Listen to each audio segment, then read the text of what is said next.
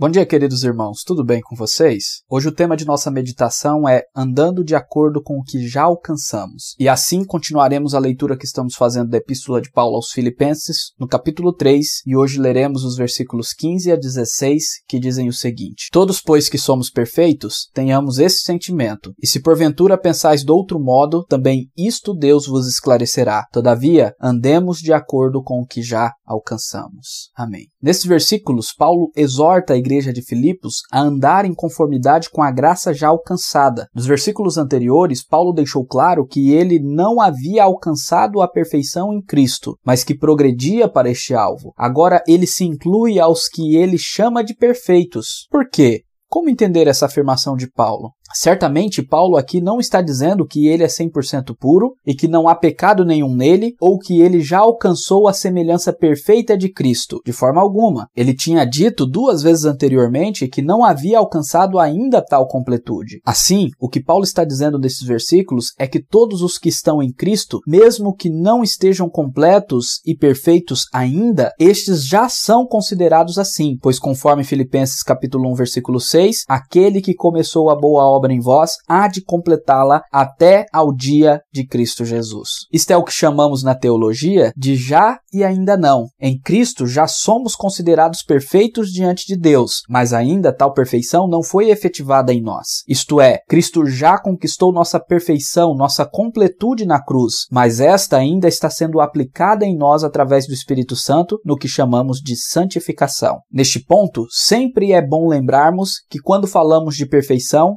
falando sobre nos tornarmos a semelhança de Cristo, o eterno perfeito. Além deste entendimento, o termo perfeição também pode ser traduzido como maturidade, e por isso a nova versão internacional traduz estes dois versículos da seguinte maneira: Todos nós que alcançamos a maturidade devemos ver as coisas dessa forma, e se em algum aspecto vocês pensam de modo diferente, isto também Deus lhes esclarecerá. Então somente vivamos de acordo com o que já alcançamos. Neste sentido, Paulo está nos mostrando que o cristão deve crescer até chegar à maturidade. E a maturidade faz com que certas verdades sobre o progresso da fé e o alvo de nossa vida cristã fiquem claros a quem a tem alcançado através da graça e do agir do Espírito Santo. E aqueles que ainda não compreenderam algumas verdades, o próprio Deus irá esclarecer, levando-os à maturidade, completando a boa obra que começou neles. Diante disso, faz sentido a exortação final de Paulo nesse trecho. Ele diz: andemos de acordo com o que já alcançamos, ou conforme a NVI, vivamos de acordo com o que já alcançamos. Certamente, o que Paulo está dizendo aqui é que nós devemos viver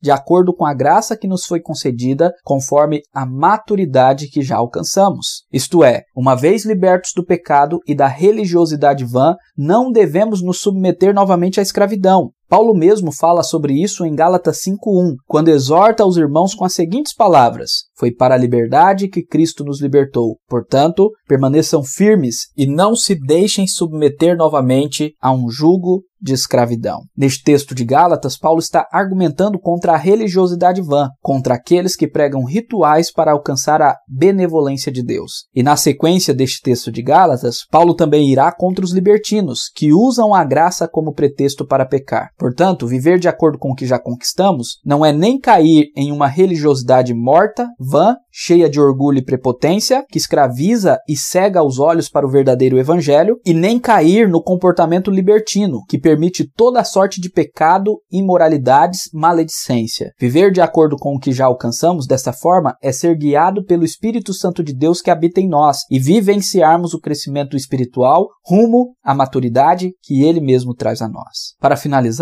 leiamos alguns versículos do capítulo 6 de Romanos. Primeiramente, os versículos 1 e 2, que dizem o seguinte: Que diremos então? Continuaremos pecando para que a graça aumente? De maneira nenhuma. Nós, os que morremos para o pecado, como podemos continuar vivendo nele? Agora o versículo 6. Pois sabemos que o nosso velho homem foi crucificado com Cristo, para que o corpo do pecado seja destruído e não mais sejamos escravos do pecado. E por fim os versículos 10 a 14. Porque morrendo, ele morreu para o pecado uma vez por todas, mas vivendo, vive para Deus. Da mesma forma, considerem-se mortos para o pecado, mas vivos para Deus em Cristo Jesus. Portanto, não permitam que o pecado continue dominando seus corpos mortais, fazendo que vocês obedeçam aos seus desejos. Não ofereçam os membros dos seus corpos ao pecado como instrumentos de injustiça. Antes, ofereçam-se a Deus como quem voltou da morte para a vida, e ofereçam os membros dos seus corpos a Ele como instrumentos de justiça, pois o pecado não os dominará, porque vocês não estão debaixo da lei, mas debaixo da graça. Aleluia. É isto que já alcançamos através da fé em Cristo. Alcançamos a